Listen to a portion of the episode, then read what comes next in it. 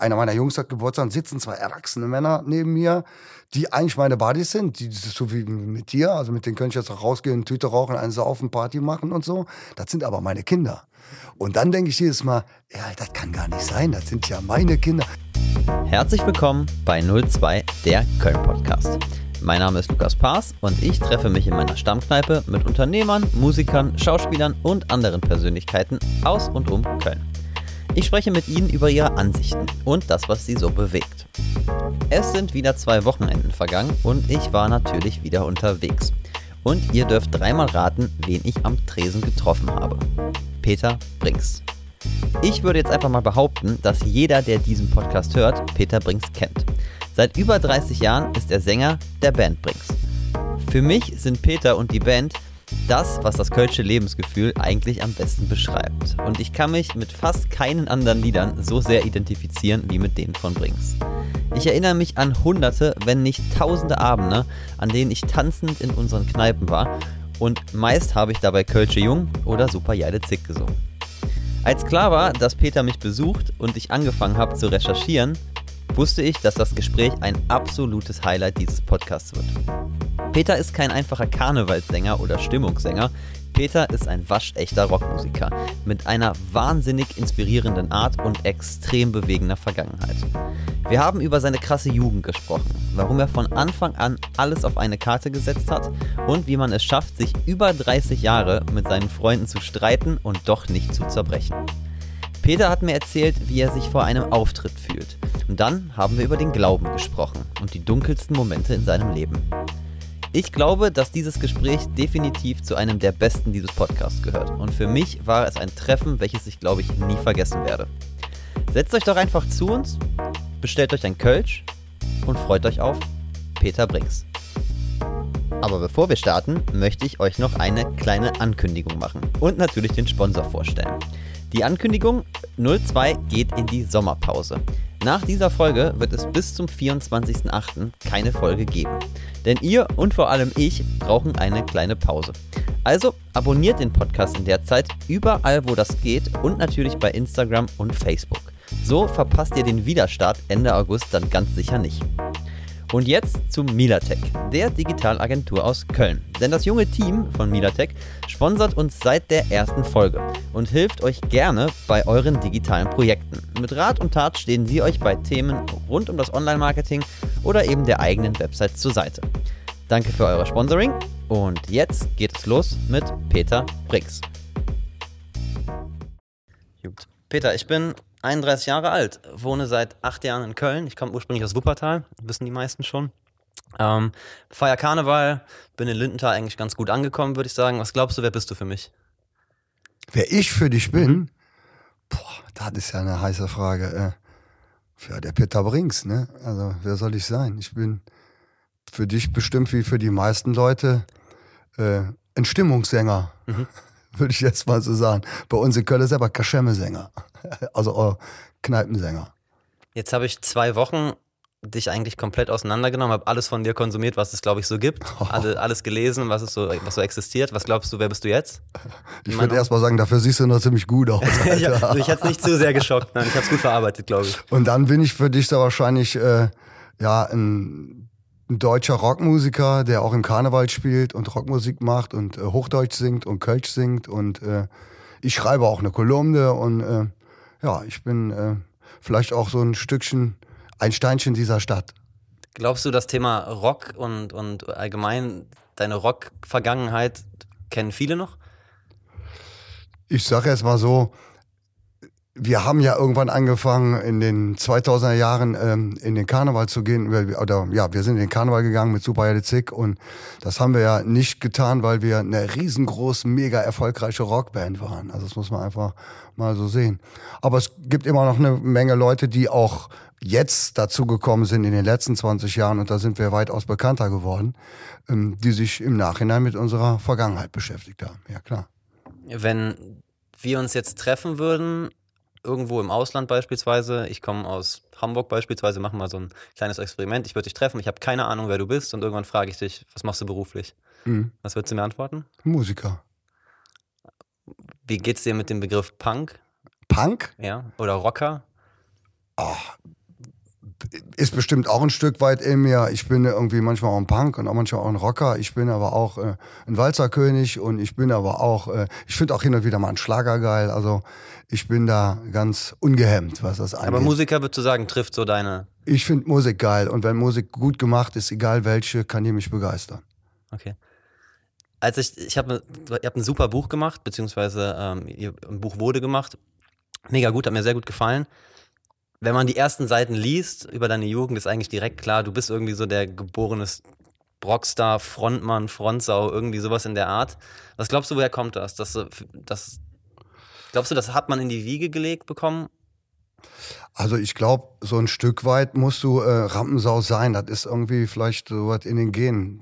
Also man kann viel lernen ich habe auch in den äh, weit über 30 Jahren, in denen ich Musik mache, immer wieder dazugelernt. Aber am Ende muss man irgendwas Exhibitionistisches haben, um diesen Job, den ich jetzt ausübe, um den zu machen. Und man muss echt, man muss das wollen. Und ja, für mich war das immer so, ich habe immer gedacht, weißt du, so, man, so viele Leute haben äh, Probleme, sich mitzuteilen. Ich kann das über eine 1000 Watt Anlage laut in die Leute reinschreien. Meine Freude, meine Probleme, meine Sorgen, meine Ängste, mein Glück. Und oft äh, hat man Glück und du triffst dann auch noch die Herzen der Leute da unten und dann schreien die noch mit. Das ist doch super. Also ich finde, das ist ein Traumjob. Du hast gerade gesagt, man muss das wollen. Was muss man wollen? Oder hattest du damals schon eine konkrete Vorstellung, wie das so aussehen soll? wenn du ja, da ankommst? Ich bin ja so, seitdem ich äh, mehr oder weniger musikalisch so denken kann, ich bin so groß geworden mit der Mucke meiner Eltern. Ich habe so, so Beatles, äh, Black Sabbath, äh, was weiß ich, irgendwie äh, Pink Floyd, das ganze Zeug, die Platten von meinen Alten geklaut und die gehört und bin dann so damit erstmal sozialisiert worden, aber auch mit Hannes Wader und Degenhardt und Süverkröpp und so. Ich komme aus einem sehr äh, linken Elternhaus mhm. und äh, ja, als ich Musik für mich selber entdeckt habe, äh, weil ich das der englischen Sprache nicht besonders mächtig war zu dem Zeitpunkt und heute auch noch nicht immer oder nicht nicht, nicht wirklich, habe ich äh, mir immer deutsche Musik reingezogen. Das geilste, was es damals gab, war Nina Hagen, Westernhagen und Lindenberg. Und Lindenberg ist nach wie vor war absolut mein Vorbild. Ich war mit so 13, 14 erste Jobs von dem gesehen. Ja, da bin ich nach Hause gekommen, hat dem Alten gesagt, den Job will ich haben und keinen anderen. Und da hatte der erstmal ein bisschen Panik, so hat er gedacht. Obwohl er hm. jetzt auch nicht so unbekannt ist in der Musikszene, ne? Also der war ja schon. Meiner, mein, ja, mein Vater. Ja. ja. aber der war, der, der, der ist ja jetzt in der Rente, aber der hat halt seine Brötchen und uns damit ernährt, indem er Lehrer war. Da muss man, das mhm. ist ja auch schon ein Unterschied, ne? So, Musiker ist ja vielleicht auch so wie Schauspieler, überhaupt wie, wie freischaffende Künstler.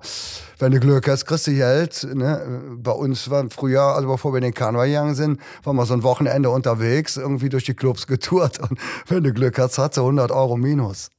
es ist halt aus. Aber hat Spaß gemacht. Aber glaubst du, der, er, er hatte schon eher so ein Verständnis für das, was du machen möchtest, dein Papa? Ja, ja, auf jeden Fall. Aber das ist natürlich, das, das hat er äh, in jedem Fall, hat mich auch immer unterstützt irgendwie. Äh, ich, der hat mir Gitarre spielen beigebracht und die ersten Songs und so. Also der, der war immer dabei, das äh, ist keine Frage. Aber dass man sich natürlich als Vater dann so seine Gedanken macht und denkt, na ja, hoffentlich geht das gut, kann ich natürlich auch verstehen.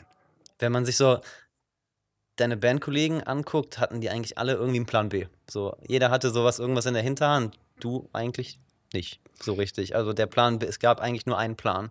Was hat dich eigentlich, was hat dich so sicher gemacht zu sagen, so ich komme dahin? Das muss ja eine Sicherheit gegeben sein. Oder du kannst einfach nicht schlafen. Die ganze Zeit denkst du einfach, ich muss, ich muss, ich muss. Ja, weil ich so, so, äh, so ein bisschen links und rechts mal so bürgerliches Leben angecheckt habe, mal so Dachdeckerlehrer angefangen, wieder genau, aber immer angefangen so. nur. Ja, ja, aber nur so ein halbes Jahr. Und mir ganz schnell klar wurde, dass das keine Alternative für mich ist. Und da blieb dann äh, also ich hatte keine Alternative. Es gibt ja Berufe und, man, und es gibt Berufungen und für mich war das irgendwie eher der zweite. Mhm. Du hast in einem Interview mal gesagt, du willst deinem Vater gerecht werden oder es ist für dich wichtig, deinem Papa gerecht zu werden. Was glaub, oder was brauchst du oder was hast du gebraucht, um ihm gerecht zu werden? Was hast du damals gedacht? Was war so wichtig zu sagen? Was heißt ihm gerecht zu werden? Ich glaube, ich habe da eher so gemeint und das äh, wollen ja fast alle Kinder mit ihren Eltern, dass man Anerkennung bekommt für das, was man tut. Und das ist irgendwie, wenn der alte Herr zu dir kommt und sagt, alter Chapeau, das äh, bin ich jetzt mal richtig stolz. Ich sag mal, wenn du so eine Bühne nach einem Fußballstadion verlässt in Köln, wo 48.000 Leute Peter Peter geschrien haben, dann ist das schon ein geiles Feeling, wenn der Alte auch kommt und sein Hut tief nach unten zieht und sagt, siehste, ist doch gut gegangen. Kannst du dich noch daran erinnern, wann er das zum ersten Mal gemacht hat? Ja, ja, wir haben den eingeladen. Also unser erster großer Gig war, das gibt's heute nicht mehr, die Sporthalle. Das war so eine 7.000, 8.000er Location. Und da haben alle Großen gespielt, die in die Stadt kamen. Ne? So, das war so Anfang der 90er. Und da haben wir, wir hatten damals den äh, Balu, das ist der Manager von den Bab-Jungs gewesen. Und der hat gesagt, man muss immer laut bellen, dann funktioniert das auch. Und dann haben wir einfach die Halle gebucht und die war dann auch voll. Und da ist mein Vater mit uns auf die Bühne, hat man uns zusammen musiziert. Das war schon ein geiles Gefühl. Okay. Ich habe ja jetzt schon ein paar Gäste hier gehabt, Motoris beispielsweise, Janine Kunze, mhm. Willi Herren unter anderem auch. Und alle haben gesagt, als ich gesagt habe, ich möchte unbedingt den Peter mal hier haben, haben gesagt, von Peter kannst du einiges lernen. Echt? Was glaubst du, kann ich von dir lernen? Weiß ich nicht. Also es ist ja, wäre ja auch vermessen, wenn ich jetzt sowas zu dir sagen. Ich weiß nicht, also. Äh, Aber in, in Köln, glaube ich, schauen viele, viele Menschen zu dir auf. Und echt? viele sagen, das ist so einer von uns. Glaubst du, du bist einfach so nah, nahbar geblieben? Also das Weißt du was? Äh, eigentlich würde ich sowas ja gar nicht hören. Ich will mir aber sowas gar nicht Gedanken machen, mhm. weil das schränkt einen ja nur ein. Ne? Ich bin ein Familienvater, ich habe drei Kinder, ich habe eine, eine Wahnsinnsehefrau, ich bin seit 23 Jahren mal, äh, also ich bin seit 23 Jahren glücklich verheiratet.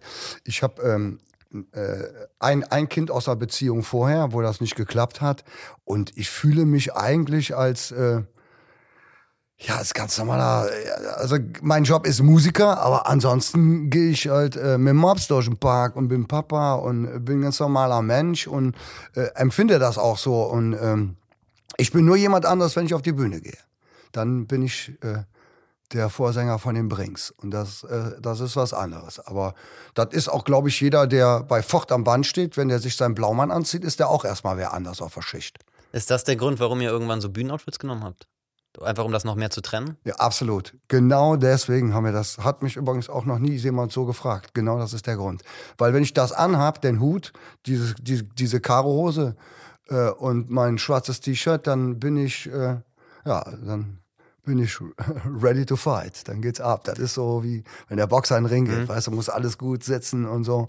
Dann gehst du raus und dann mal gucken, wer hier heute Abend der Popstar ist. Und wer ist es meistens du wahrscheinlich? Ja, ich hoffe es dann. Ne? Ich bin du, ja hast mal, du hast mal, ich muss dich leider nochmal zitieren, es tut mir leid. Du hast mal gesagt, zu brennen wie eine Wunderkerze, immer alles rausholen, mich letztendlich völlig auszubeuten. Machst du das heute immer noch? Ich glaube, wenn du auf eine Bühne gehst, ähm, dann musst du alles geben, was du an diesem Tag geben kannst. Sonst hast du da nichts verloren. Das ist mein absolutes Credo. Und ich finde, ich kenne ja auch schon mal, ich habe ja auch schon Kollegen und Gigs von Kollegen gesehen, wo ich genau gemerkt habe, dass die keinen Bock hatten. Ne? Also so, das gibt's ja auch schon mal. Mhm. Das habe ich auch hin und wieder mal keinen Bock, aber wenn ich da hochgehe, musst du immer alles geben, was du an diesem Tag geben kannst. Ansonsten äh, funktioniert das nicht. Und ich glaube, ein Publikum kannst du auch nicht bescheißen. Die merken das.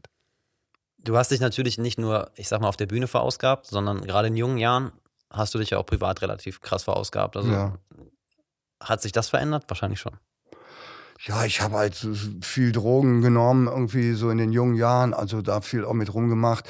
Ich sage jetzt mal, ich bin nie so wirklich so, dass ich so äh, so pennermäßig abgekackt bin. Das, äh, das, da hat mich immer die Band und auch die, äh, die, die Familie der Band so gerettet. Ne? Die Jungs waren da auch sehr rabiat. Also ich habe eine Zeit lang viel Stress irgendwie auch mit härteren Drogen gehabt und vor Gigs haben die mich dann weggesperrt oder so. Da hat man auch schon, das waren keine guten Zeiten. Bei mir hat sich das geändert mit der Geburt meines ersten Kindes. Mhm. Wenn du vor so einem Gitterbettchen stehst und bist total zugedröhnt, fühlt sich irgendwie scheiße. Mhm. Das willst du nicht. Und da habe ich auch das auch radikal geändert. Ich bin immer noch ein Mensch, der gern feiert, aber ich werde jetzt 57 und da kannst du Physik auch nicht bescheißen. Weißt du, da musst du ganz höch rangehen.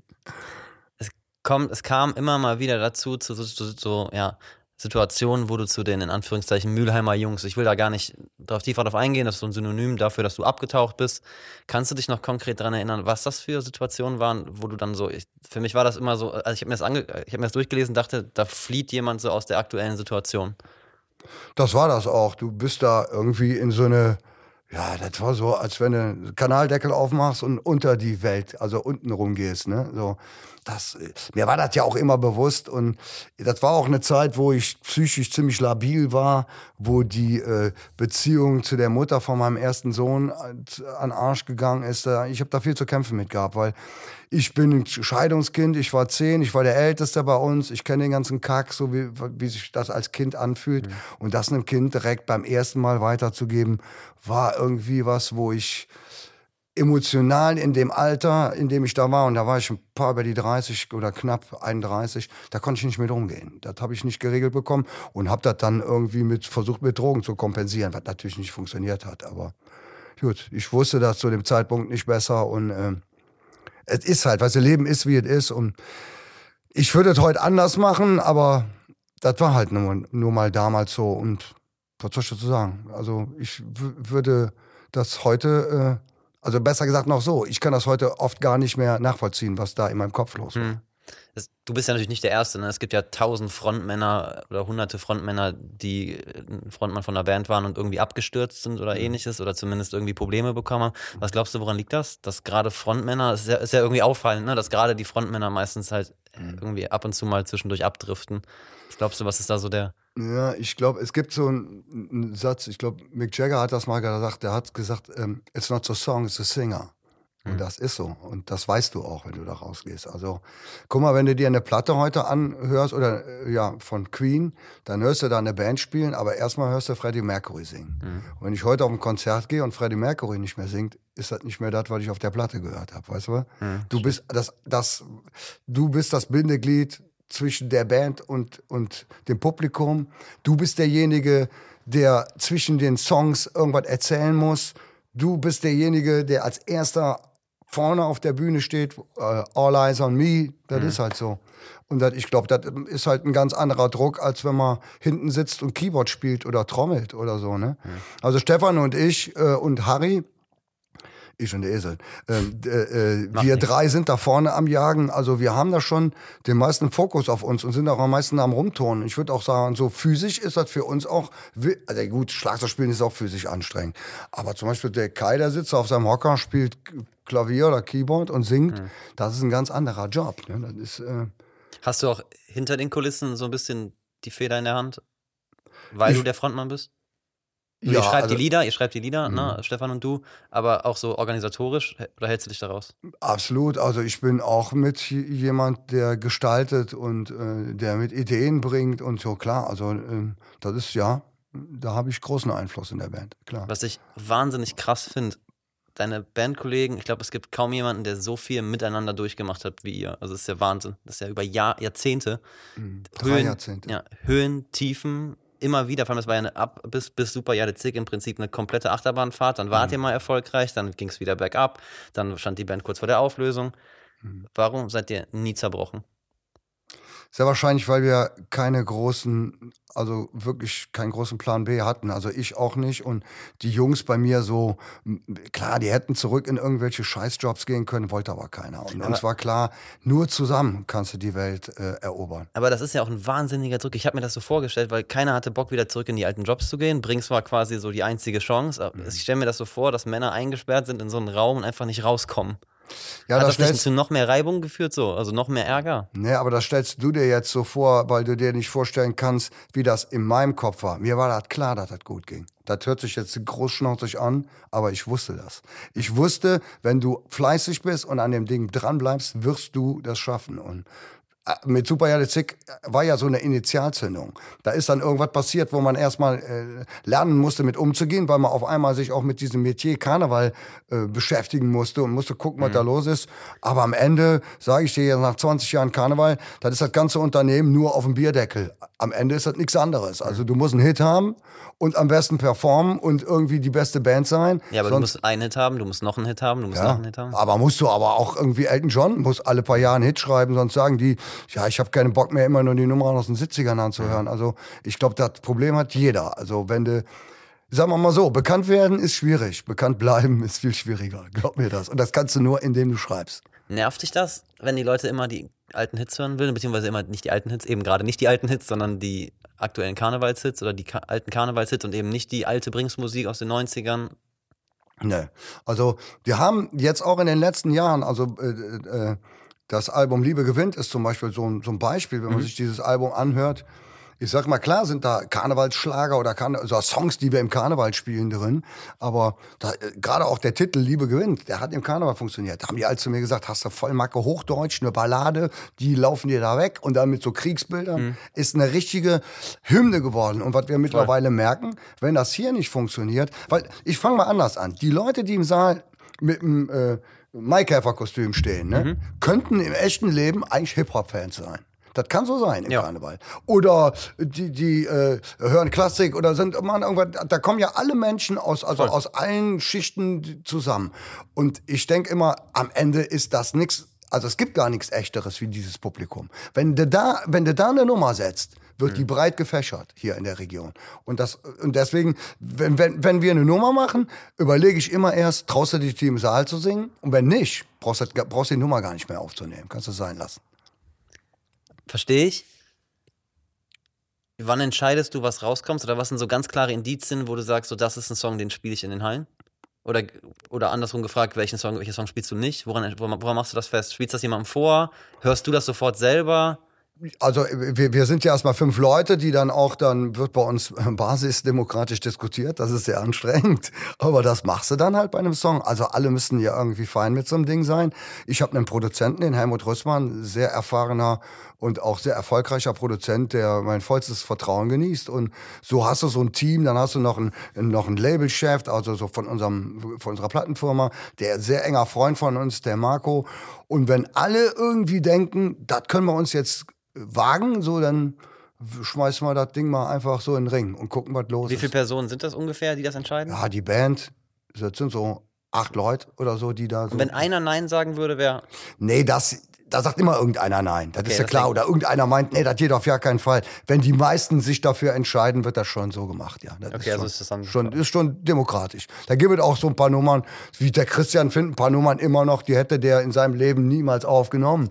Und ja, dann muss er da durch. ist das halt. Und manchmal hat er die auch, der fand die Nummer dann scheiße und die ist dann wirklich auch bekannt geworden Ja, und Hit geworden. Der findet die immer noch scheiße. Ah, krass, okay. Ich Ja, hätte eher gedacht, also, der findet die der jetzt ist da gut. konsequent. Der Okay, sagt ja, das jetzt zu mir, das ist doch gut. das ist es nicht und da muss man mal mit leben, aber am Ende, äh, also ich habe das nicht. Bei mir ist das umgekehrt. Ich hatte so eine Nummer wie Puppekarte Danzer. Am Anfang hat mir, fand ich jetzt nicht so toll, war von meinem Bruder. Nummer ist ein Riesenerfolg geworden und irgendwie ist die dann zu meiner geworden. Und Mhm. irgendwie liebe ich die Nummer mittlerweile auch, weil, weil wir so Nummern auch viel, verdanken, äh, viel zu verdanken haben irgendwie, ne? Gerade zwischen deinem Bruder und dir gab es ja echt heftige Streits, ne? Oder gibt es wahrscheinlich immer noch. Mhm. Verrat mir mal einen Trick, wie ein Streit beendet wird. Weil ihr habt ja krasse Streits ausgetragen, immer wieder und immer wieder. Mhm. Und trotzdem seid ihr alle noch befreundet, ihr seid alle noch zusammen. Warum ist da nie, warum ist das nie eskaliert? Ist eskaliert mit Schlägerei am Hof und äh, Ja, aber es also- ist ja nie so eskaliert, dass Nee. es jetzt alles vorbei ist. Nein, weil, gut, da hast du, also wie- ich kriege mich mit meinem Bruder, das ist halt so, das ist mein, mein, der ist ein Jahr jünger wie ich und äh, wir kriegen uns, also erstmal ist natürlich bei uns beiden auch immer so eine Re, äh, Rivalität, weil wir beide da vorne rumtanzen, weil wir beide Songs schreiben, weil wir beide natürlich auch den Anspruch haben, dem anderen jetzt mal zu zeigen, wie so ein richtiger Hit funktioniert. Und es ist auch, wird auch immer betont, ja, Polka ist ja vom Stefan und Super Zick ist ja vom Peter und Kölsche Jung hat dann auch der Peter geschrieben. Und dann ist aber dann Helmjörn vom Stefan. Also so, Okay, so bisschen aufgewogen quasi. auch, also wie, wie, äh, eigentlich Quatsch, irgendwie teilt sich, aber das ist so ein, das hält das ganze Rad, das ganze, äh, das ganze Ding auch in Bewegung. Ich finde ja so eine Konkurrenz, wenn die nicht total eskaliert, ist die erstmal gesund. Also ist das erstmal nichts Schlimmes. Aber wenn wir beide uns in die Haare kriegen, dann wird das direkt sehr persönlich und dann geht, man sagt ja auch nicht sie Arschloch, sondern dann geht's Ja, ja, richtig klar. ab, weißt So, du. dann geht's richtig ab. Dann gehen die anderen raus. Wir sind äh, Brüder, wir sind weit über die 50, wir wissen schon, wie wir das zu klären haben. Und das ist auch einfach unser Geheimnis. Also, das wird sehr, kann handgreiflich und auch laut werden. Wir sind jetzt nicht so Oasis-mäßig, dass wir uns umbringen oder nicht mehr miteinander reden. Aber wenn es abgeht, geht's ab. Dann gehen die anderen einfach weg. Aber jetzt, jetzt nehmen wir mal, mal, mal nicht nur deinen Bruder, nehmen wir mal Kai oder, oder jemand anders, mit dem, das- mit dem streitest du dich ja mit Sicherheit aus. Nee. Nie. Naja, also das, nee, solche Situationen passieren mit den anderen nicht. Die wären, glaube ich, auch äh, freundschaftszerstörend. Also was beim, beim Bruder und bei mir abgeht, das ist schon was anderes. Aber ihr habt ja auch Differenzen, hundertprozentig. Ja, ich habe auch schon mal Stress mit anderen gehabt, aber das läuft natürlich dann auf einer Ebene ab, dass man sich auf, also ich bin ja ein erwachsener Mensch, ich will ja morgens irgendwie wenigstens die Möglichkeit haben, das nochmal so mhm. zu, ne? Ich mache ja keine Türen zu, das ist ja Quatsch. Aber dass wir uns schon mal auch immer im Sofnamen Gig irgendwie eine Haare hatten, was soll das? Also hatten wir alles. Wir sind ganz normale Menschen. Wann geht die Türe zu bei dir? Also ich sage jetzt mal, wenn bei mir würde die Türe bei, jetzt bei so Bandkollegen zugehen, wenn die mich belügen würden, wenn ich rauskriegen würde, die wären, oder wenn die auf einmal mir erzählen würden, ich finde jetzt die so, ne? Ich finde die, die falschen Leute gut, dann wäre bei mir vorbei. Ansonsten kann man alles, kann ich eigentlich ja gar nicht sagen. Also bei, bei den Jungs, mit denen ich zusammen bin, das ist so wie meine Familie. Auch wenn ich mit meinen Söhnen Theater habe, dann versuche ich das ja zu klären. Du kannst das ja nicht, verstehst mhm. du? Da gibt's gar keinen anderen Weg, außer das irgendwie zu klären. Wie viel Zeit vergeht dann zwischen dem Streit und dem Klären? Hast da, du da so eine Pause zwischen oder probierst nee, du das in ich, dem? Ich kann das nicht. Ich muss geklärt nach Hause gehen. Okay. Ich, ich finde das schrecklich so. Lass mal eine Nacht drüber schlafen. Ich will. Ich bin auch jemand, wenn ich ungerecht war und scheiße war, ich kann mich auch entschuldigen. Ich habe halt, ich hab halt das Problem, dass ich in einem Streit halt dann immer noch so hochfahre, dass halt eine sachliche Klärung einfach niemals möglich wäre. Ja, aber. Wie kannst du das in dem Streit dann quasi so runterfahren? Ich versuche dann, irgendwann merke ich so, das geht nicht mehr weiter und dann bin ich auch eher. Ähm, also bevor ich gegen eine Wand renne, gebe ich dann nach, weißt du, dann sage ich, ey komm, ist gut. Und, äh, das okay. kann ich. Also ich okay. bin dann eher, ich bin auch äh, dann am Ende auch äh, harmoniesüchtig. Ich will auch, dass die Leute sich hier lieben und lieb haben und wenn wir auf eine Bühne gehen, dann äh, müssen wir wieder eine, müssen wir wieder eins sein. Das heißt, du bist auch null nachtragend oder? Ach Quatsch, scheiß drauf. Ey, wie viel Kack wir gemacht haben. Warum? Also, nee, bin ich nicht wenn man sich eure Bandgeschichte anguckt, dann fällt es ein bisschen auf, dass euch immer Dritte rausgeholt haben teilweise. Also Kalent Pütz hat, hat, euch einmal quasi groß gemacht, dann kam Dieter Falk nochmal, hat euch hochgemacht. Glaubt, glaubst du, wenn ihr nur ihr gewesen wärt, hättet ihr es jetzt geschafft, wo ihr jetzt seid? Mhm. Untereinander, also nur ihr als mhm. Band? Weil wir haben das eigentlich erst geschafft in dem Moment, wo keiner mehr kam. Und okay. da kam Super Jelitzek. Und damit haben wir uns an unserem eigenen Zopf aus der Scheiße gezogen. Das war so ein Ding, äh, das war Glück, aber das ist ja auch so der richtige Song bei den richtigen Leuten zur richtigen Zeit, am richtigen Ort. Das, äh, das ist, glaube ich, so mhm. immer diese, das ist das Rezept, glaube ich, für einen Hit. Und äh, ja, was glaubst ich, du war der Unterschied? Was der Unterschied ist, ich bin, äh, als die Nummer rauskam, an einem Karnevals, ich weiß gar nicht, ich war ein Weiberfastnacht oder sowas, von der, vom Friesenplatz, äh, ich habe damals in der Försterstraße gewohnt, nach Hause gegangen und habe aus den Kneipen die Nummer gehört und die Leute haben so geschrien, dass ich gedacht habe, wir würden da selber auf der Bühne stehen. Okay. Und wenn du sowas mal erlebst, so, das war ganz gespenstisch. Also das war eher so, wie, boah, ich konnte, das kann man gar nicht sagen, mhm. so. Du denkst, jetzt, jetzt, und dann ging das auch. Und genauso war das auch. Das Ding ist dann über Skihütten und Mallorca dann einmal durchs Land gegangen, hat ganz viele äh, Singles verkauft, verkauft und damals wurden ja noch Singles gemacht, so CD-Singles. Und das war echt ein richtiger Erfolg. Das war ein richtig großer Erfolg. Und den Erfolg habt ihr ohne Manager oder ohne, ohne Hintergrund. Alleine, Warum glaubst du, ist das so? Das ist ja eine totale Bewegung. Ne? Also ganz viele junge Musiker trennen sich ja von Major-Labels oder sagen, ich mache das einfach alleine. So, nee, also Major Label hatten wir da noch. Wir waren da bei der, da waren wir noch bei der BMG. Also, mhm. aber die haben echt, also auch, da kann ich immer auch nur noch erzählen, auch der damalige äh, Meister, der da für uns zuständig war, viel dafür getan haben die nicht, um ehrlich zu sein. Die haben das schon gesehen, die, die, die, äh, das Potenzial von der Nummer, aber so konsequent da jetzt gesagt, wir drehen ein riesen Video und meinst man, da, da gibt es ja bis heute kein Video von, von der Nummer. Mhm. Es gibt kein Video von dieser Nummer, weil irgendwie das, äh, das wollten die da nicht. Ne? Aber wir wussten, dass das funktioniert und es hat ja auch funktioniert. Total. Wir machen eine Pause. Und diese Pause möchte ich noch einmal ganz kurz nutzen, um euch auf die Sommerpause hinzuweisen. Bis zum 24.08. gibt es also keine Folge. Ihr seid hoffentlich im Urlaub und ich bin auch im Urlaub. Und so können wir erstmal alle etwas entspannen. In der Zwischenzeit könnt ihr euch die letzten Folgen anhören. Da gibt es ja mittlerweile eine recht gute Auswahl. Oder, oder und, ihr könnt mir Feedback geben. Gerne bei Instagram oder Facebook. Und denkt dran, Kanal abonnieren, dann verpasst ihr den Wiederstart am 24.08. nicht. So, das war's schon und jetzt geht's weiter mit Peter Brix. Und dann war plötzlich die Welt eine andere. Das heißt, ihr war ja. plötzlich richtig im, im Karneval angekommen. Ja, dann haben wir auf einmal in ein paar Wochen irgendwie weit über 100 Gigs gespielt. Und dann manchmal sogar in manchen Sessionen 240, 260 Auftritte. Also un, un, unendlich viel gespielt.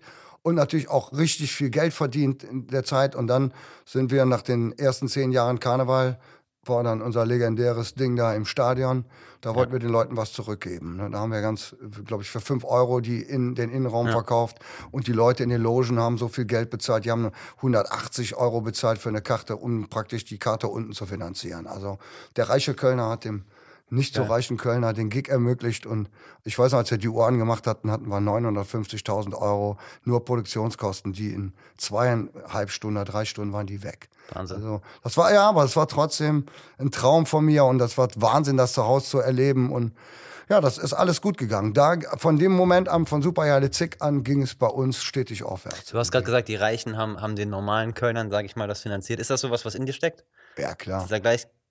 Ich glaube, die, also wenn die Leute das Geld schon nicht selber gut verteilen, versuchen wir immer als Band uns da irgendwie einzumischen, Mhm. so gut es geht. Du mischst dich allgemein, ganz gern ein. Ja. Wenn man so Express mal, mal liest oder, oder andere, du hast eine eigene Kolumne zum Beispiel oder ähnliches. Mhm. Nimm mich erstmal mit, wenn du so ein Projekt startest, Arschu beispielsweise oder was auch immer, was muss für dich gegeben sein, dass du das Projekt machst? Dass du sagst, das mache ich und was vielleicht auch nicht. Du machst ja wahnsinnig viel, ne, drumherum. Ach, das ist gar nicht so viel. Also die, ich, ich werde immer zu ganz viel gefragt, was mich immer wundert, warum die das immer, was die immer wissen wollen, was ich dazu meine, also, oder was ich darüber denke. Ne? Aber Arschu, wie gesagt, ich komme aus einer linken Familie, ich bin dem, dementsprechend erzogen worden. Arschu war für mich gar keine Frage, als sich das gegründet hat, dass wir ein Teil davon sind. Nehmen wir mal das. Guckst du dir dann erstmal die Leute an, die da ich mitmachen? kannte die doch alle, sind alles meine Kollegen. Ja, aber meine, du, du hast quasi gesehen, okay, das sind alle so, die ich kenne und das Team muss gut sein oder die Idee muss gut sein, das Konzept muss gut sein. Guckst Ich- du dir das alles oder bist du dann einfach so und sagst, ich mach das jetzt mal? Also Arschu ist ja gegründet worden in den 90ern, Anfang der 90er und da äh, gab es ja bei uns die ähm, Republikaner, das waren die, das was heute die AfD ist und die wollten in den Rat in Köln. Und dann ging, und das war, so, wo Mölln gebrannt hat und wo ja richtig die Nazis durch die äh, Städte auch unter um, durch deine Heimatstadt gezogen sind und Leute umgebracht haben. Muss man ja, sind ja, Ja. Leute bei gestorben. Und ähm, da war es für uns klar, irgendwie äh, einen Mund aufzumachen. Und als die Musiker in Köln sich zusammengetan haben zu dieser, was weiß ich, äh, Arbeitsgemeinschaft, also wir machen jetzt den Mund auf und sagen, das darf, ihr, wir müssen sagen, dass den Leuten in der Stadt sagen, ihr auf gar keinen Fall wollen wir dieses Pack in unserem Rat hier Ja. sitzen haben. Das, äh, das entscheidet. Danach habe ich das entschieden, da mitzumachen. Das haben dir deine Eltern auch mitgegeben, oder? Also auch diese Kolumne die ist ja, ist ja häufig sehr politisch und sehr, beziehungsweise du, du sagst halt oft deine Meinung. Bei uns wurde immer diskutiert zu Hause. Ich hatte einen Vater, den kann ich heute noch immer anrufen, ich kriege immer eine Antwort. Für, das Wichtigste für Kinder ist, Eltern, wenn die gefragt werden, dass sie eine Antwort kriegen. Auf die verrücktesten Fragen. Also das fand ich immer klasse und mache ich mit meinen Kindern auch. Und die stellen mir verdammt verrückte Fragen. das kann ich mir gut vorstellen. Ja. Nimm mich mal mit, wir haben es eben angesprochen, Auftritt zu euren Jubiläen. Heißt das so? Ja, ich glaube schon, ne? Ich glaube, ja. Ja. 48.000, teilweise 50.000 Leute. Was passiert in deinem Kopf, wenn du hinter der Bühne stehst und auf die Bühne gehst?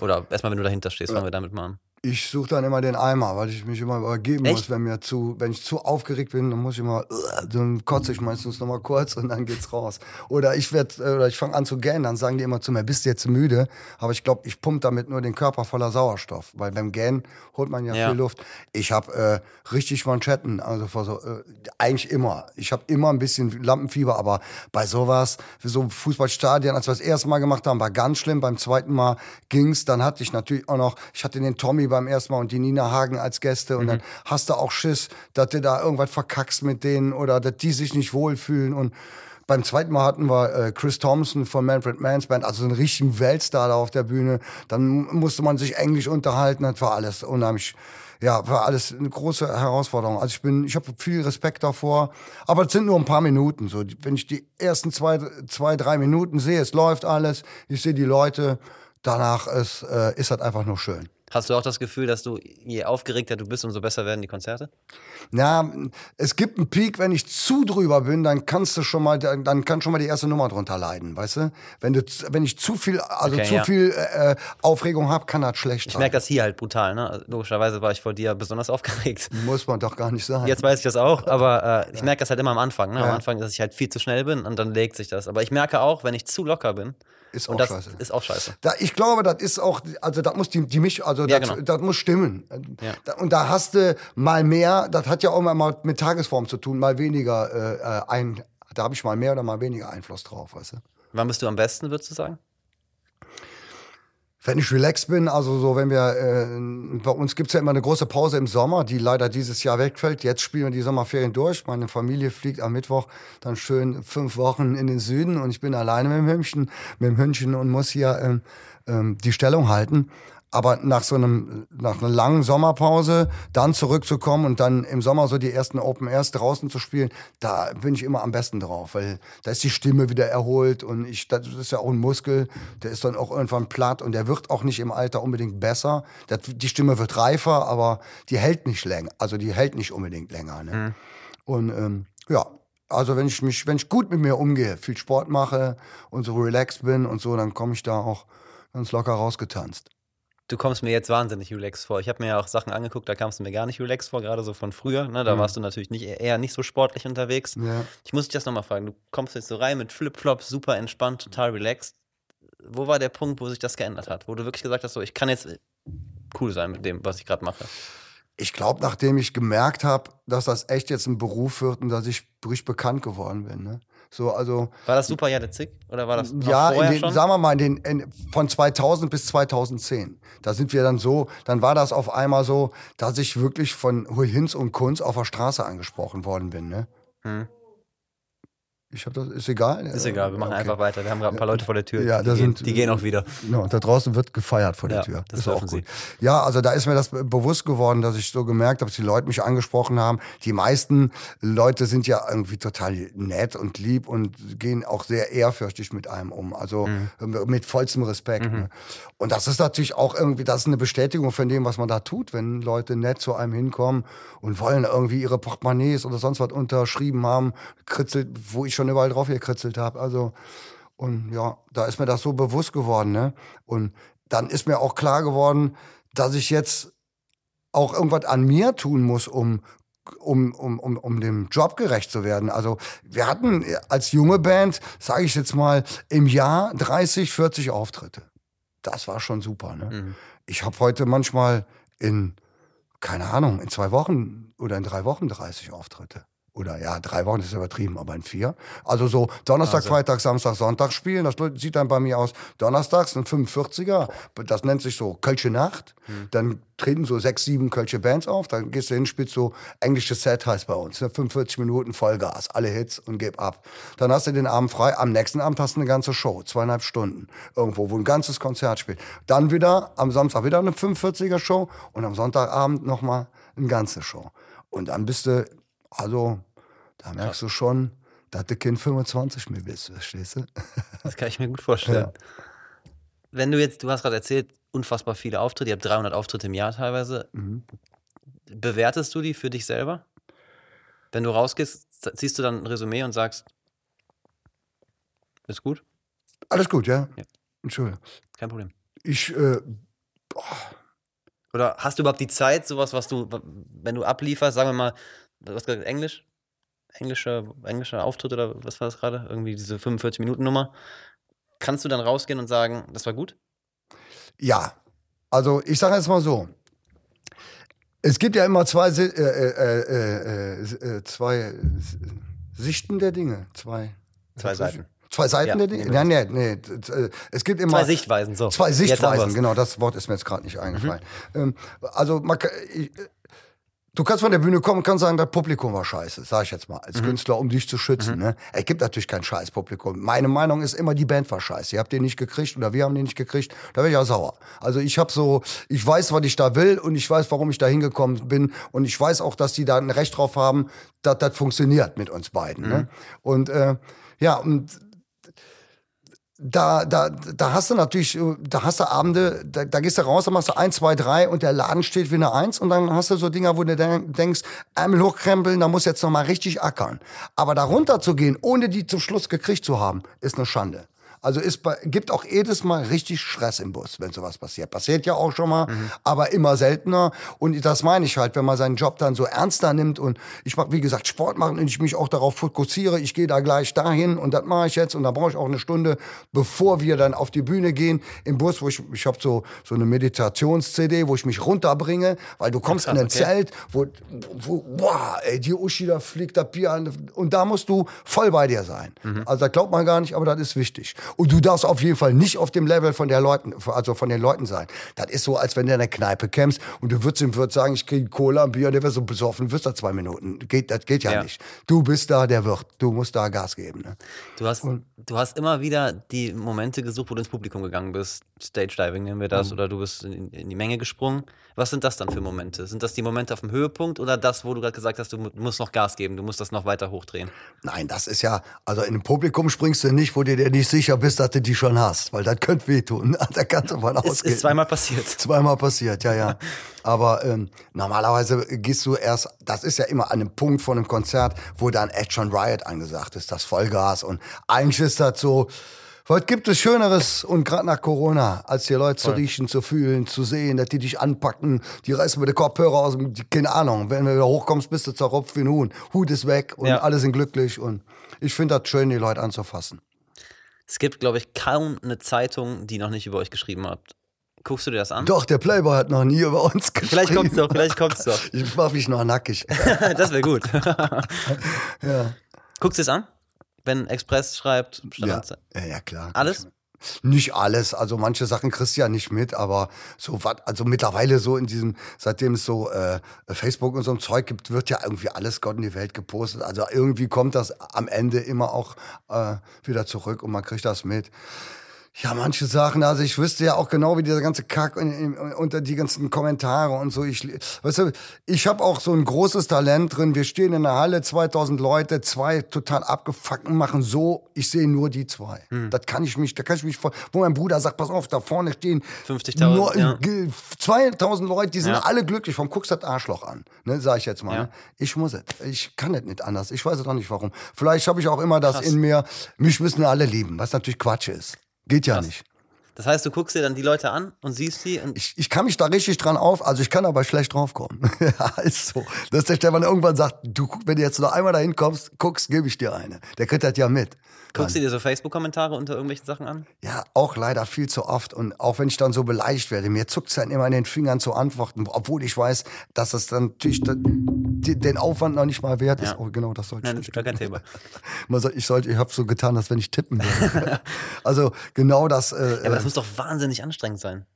Ja, äh, es ist eigentlich Quatsch, das zu lesen. Weißt du, also früher hätte ich das ja auch nicht gewusst, was die Leute gedacht haben. Jetzt irgendwie, also es gibt ja so einen schönen Spruch, jeder, der ein Footloch hat, hat auch eine Meinung. Und so stimmt's ja auch, ne? Mhm. Aber ich muss ja nicht jede Meinung mehr reinziehen. Also muss ich nicht.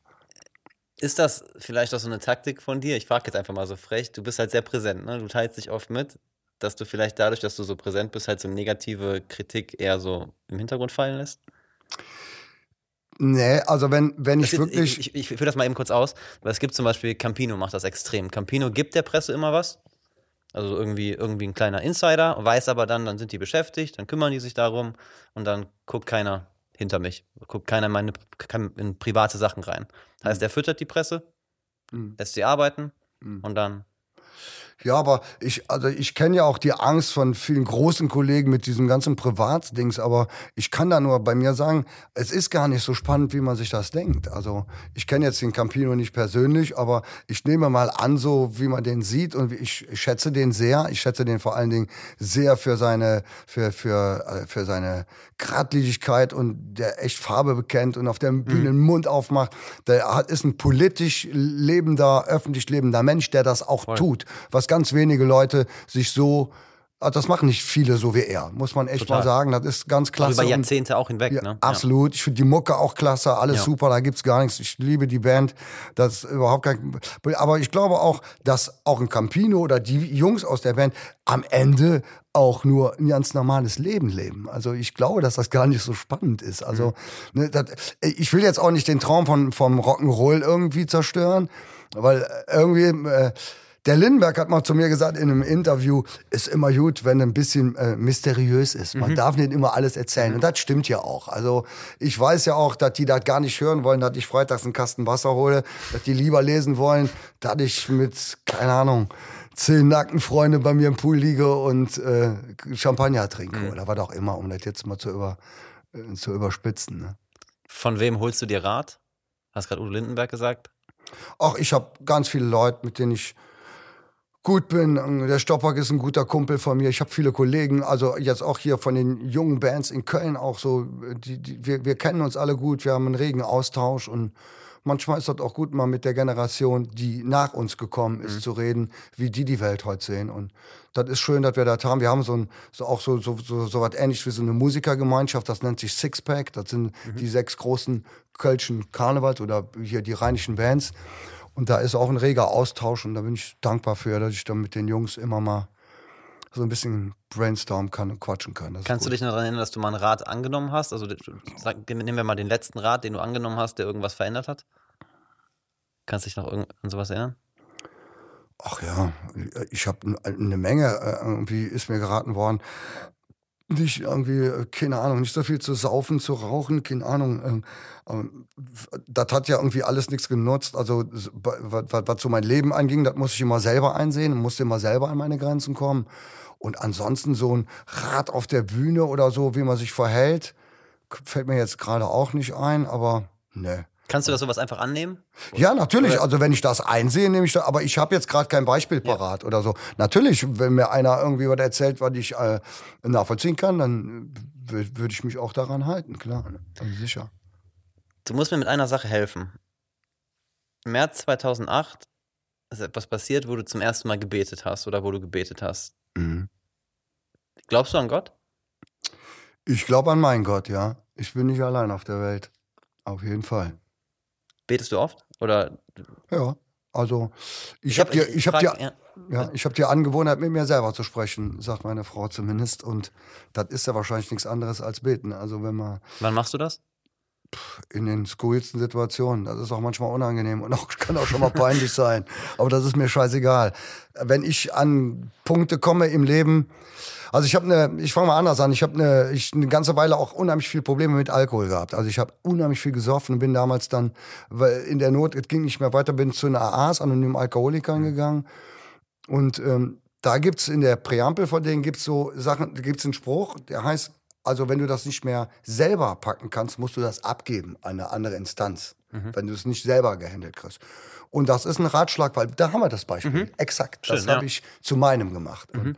als meine Tochter, und dann sind wir 2008 geboren wurde, da ging es um Leben und Tod und auch ein paar Monate lang, weil die waren Frühchen, die ist ganz, mit ganz klein und ganz äh, äh, leicht auf die Welt gekommen. Die waren noch nicht mal ein halbes Kilo. Und ähm, das hätte ich, äh, ich sage jetzt mal selig, nicht verkraftet, wenn ich das nicht abgegeben hätte. Also mhm. da war einer bei mir, der mir geholfen hat. Und das ist dann meine Art, mit so einer Extremsituation umzugehen. Und das war für mich die einzige Möglichkeit, da nicht durchzudrehen. Hast du das danach nochmal gemacht? Abzugeben? Oder gesagt hat? Ich bin in so einer Scheißsituation. Also, wir hatten jetzt im Dezember eine schlimme Situation. Da ist meine Mutter schwer an Krebs erkrankt. Und da war das ähnlich. Aber die ist 75 und bei einem neugeborenen Kind oder einer 75-jährigen Frau sind natürlich erstmal die Situation ist eine andere. Aber am Ende die Mama zu verlieren, ich bin ein Mamakind, das bleibst du ja auch. Da ist halt auch scheißegal, wie alt man ist. Wenn meine Mutter weg ist, habe ich erstmal keine Mutter mehr. Und äh, das wäre schlimm gewesen. Und für mich hat sich so angefühlt, als wenn es noch nicht an der Zeit ist. Und die ist zum Glück an Schmidts Backes vorbei und hat das äh, nach der sechsten Chemo dann auch geschafft. Aber wie gesagt, da waren auch so Situationen, wo ich gewusst habe, das musst du abgeben, sonst drehst du durch. Hm. Glaubst du an ein Leben nach dem Tod? Ja, das ist immer eine schwere Frage. Ganz schwere Frage. Also, ich sage mal so, ich bin ja so eitel, dass ich mir gar nicht vorstellen kann, dass alles, was ich gelernt habe in meinem Scheißleben, auf einmal nur noch zu Staub und Asche wird. Hm. Das kann ja nicht sein. Dann wäre das ja für die Katz, für die Katz gewesen. Ne? Auf der anderen Seite wenn ich so ein bisschen realistisch bin, wird es ja wahrscheinlich so sein. Also zum Schluss wird es so ein bisschen Staub sein ja. und nicht mehr. Und es wird, glaube ich, aber so richtig glauben würde ich halt nicht. Ich glaube dann eher, dass ich die alle wiedersehe, die ich schon verloren habe. Bevor du zu Staub zerfällst, bist du überrascht, wie sehr du dich verändert hast über die ganze Zeit? Nee, das merkt man ja nicht, zum Glück. Du wirst ja einfach irgendwie älter oder vielleicht auch ein Stück weit erwachsen. Ob, obwohl ich mich immer frage, was das ist, erwachsen werden. Gibt es das überhaupt? Hm. Oder ist das eine, Erf eine Erfindung von dem einzigen Erwachsenen, den ich noch nie kennengelernt habe? Hast du das irgendwann mal gehabt, wo du gesagt hast, so, boah, jetzt bin ich hier, wie bin ich hier hingekommen? Also, Wie meinst du das jetzt? So von, von in, in, in, in, einer Lebenssituation, zum Beispiel sitzt zu Hause und denkst dir, wie ah. bin ich so geworden? Jetzt verstehe ich das. Ich habe das ganz oft. Weißt du, was ich ganz oft habe? Ich sitze manchmal am Mittagstisch, dann essen wir alle. Oder wir haben so ein, sag mal, einer meiner Jungs hat Geburtstag, sitzen zwei erwachsene Männer neben mir, die eigentlich meine Buddies sind. Die, so wie mit dir. Also mit denen könnte ich jetzt auch rausgehen, Tüte rauchen, eine Saufen, Party machen und so. Das sind aber meine Kinder. und dann denke ich jedes Mal, ja, das kann gar nicht sein. Das sind ja meine Kinder. Also das ist dann so, so wie als wenn es unwirklich. ist. Das habe ich schon mal öfters, ja klar.